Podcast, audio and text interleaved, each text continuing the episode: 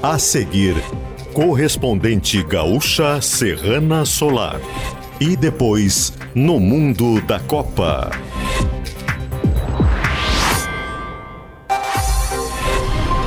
Obras causam 5 quilômetros de lentidão na BR-290 em Eldorado do Sul.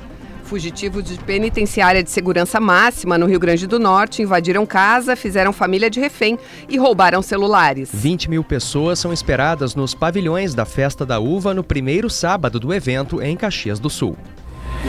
Correspondente gaúcha Serrana Solar. Pedro Quintana e Larissa Roso.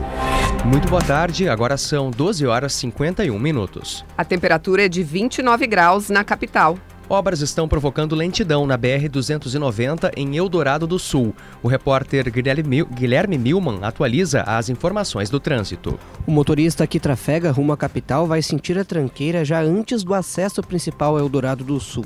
A situação só vai melhorar em cima da ponte sobre o Rio Jacuí, quase na capital. É preciso paciência porque não há vias alternativas nesse trajeto. Segundo a Polícia Rodoviária Federal, o motivo são obras na tubulação de gás que devem ocorrer até as 4 da tarde tarde e se repetir amanhã.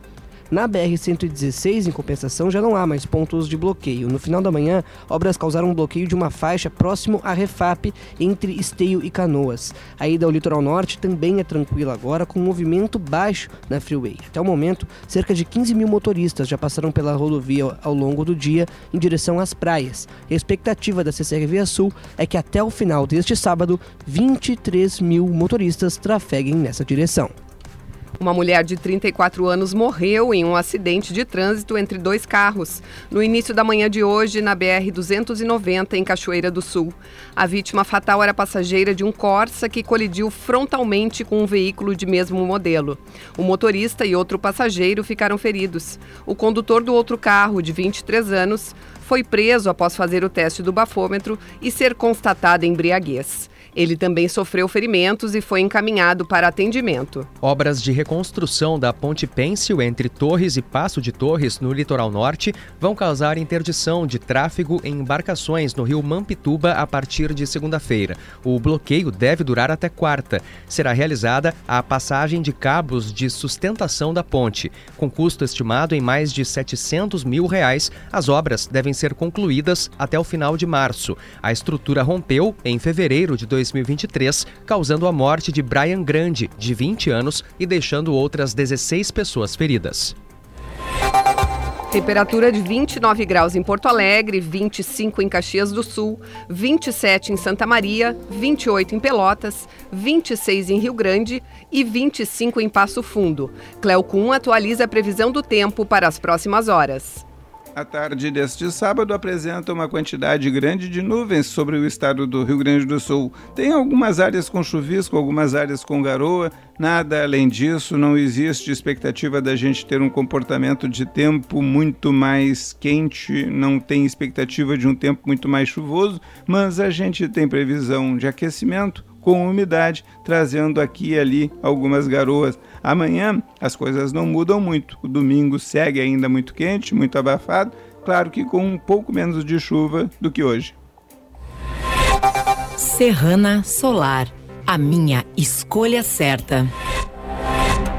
A Defesa Civil Estadual e a Sala de Situação do Rio Grande do Sul monitoram a formação de um ciclone subtropical em alto mar nos próximos dias. O fenômeno deve favorecer o aumento da nebulosidade na metade leste do estado, com ventos variando entre 35 e 55 km por hora na faixa litorânea. Os maiores impactos do ciclone devem ser sentidos em alto mar, com ondas entre 3 e 5 metros e ventos intensos passando dos 80 km por hora. De acordo com a Defesa Civil, se for identificado algum risco ao território gaúcho, alertas preventivos serão divulgados. Ainda nesta edição, alunos da rede estadual e de escolas municipais de Porto Alegre retornam às aulas na segunda-feira. URGS não tem previsão para a divulgação de lista de espera do SISU. Faça o investimento certo para este verão, com os melhores instaladores solares do estado.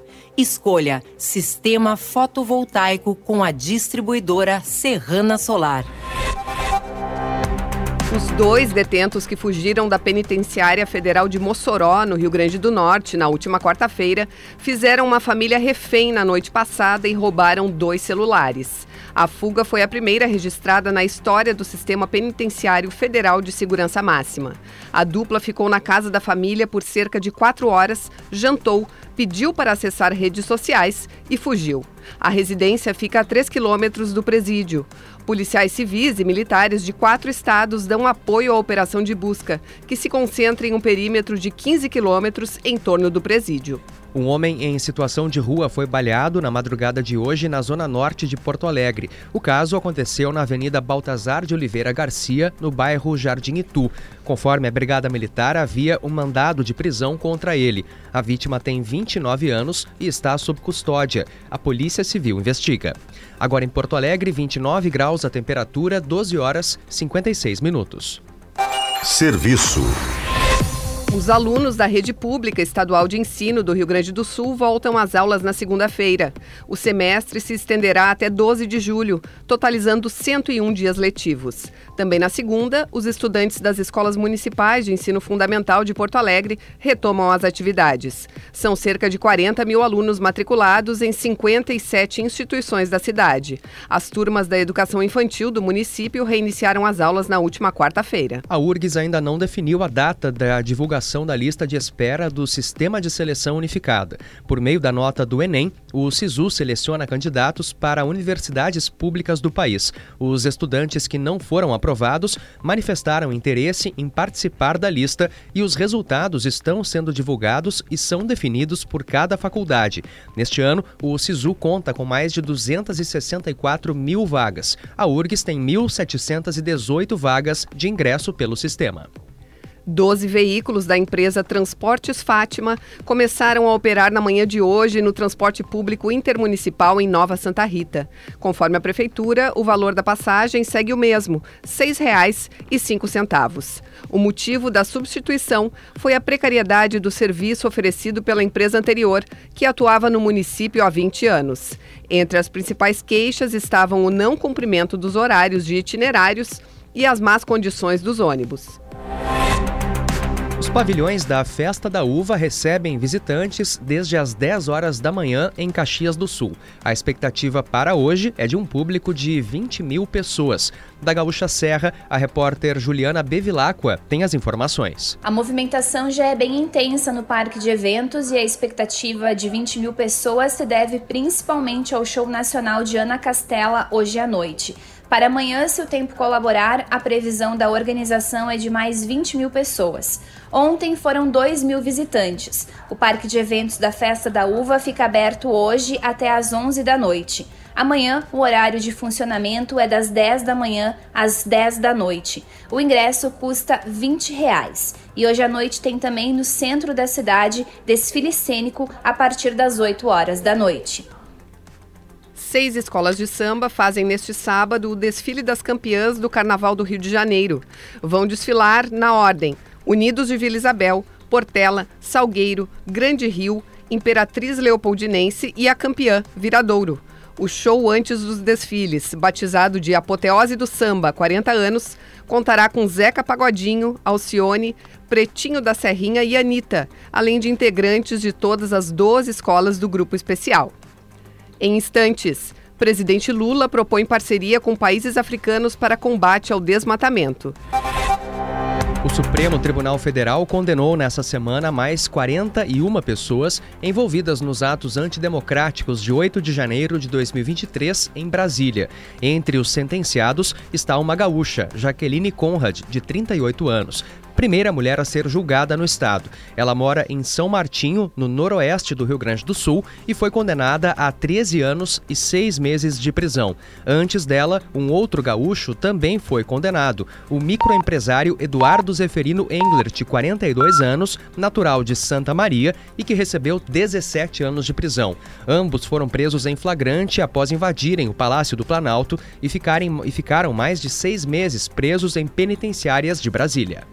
O presidente Lula discursou durante a cúpula da União Africana nesse sábado na Etiópia. No pronunciamento, Lula falou em ampliar parcerias com países do continente e propôs iniciativas conjuntas para a proteção das florestas tropicais, entre elas uma rede de satélites para monitorar o desmatamento e a recuperação de áreas degradadas.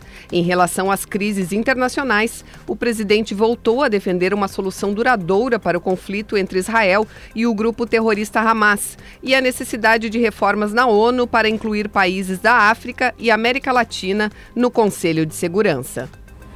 Serrana Solar, a minha escolha certa. Você encontra o correspondente gaúcha Serrana Solar na íntegra em GZH. A próxima edição será neste domingo às 12 horas e 50 minutos. Boa tarde.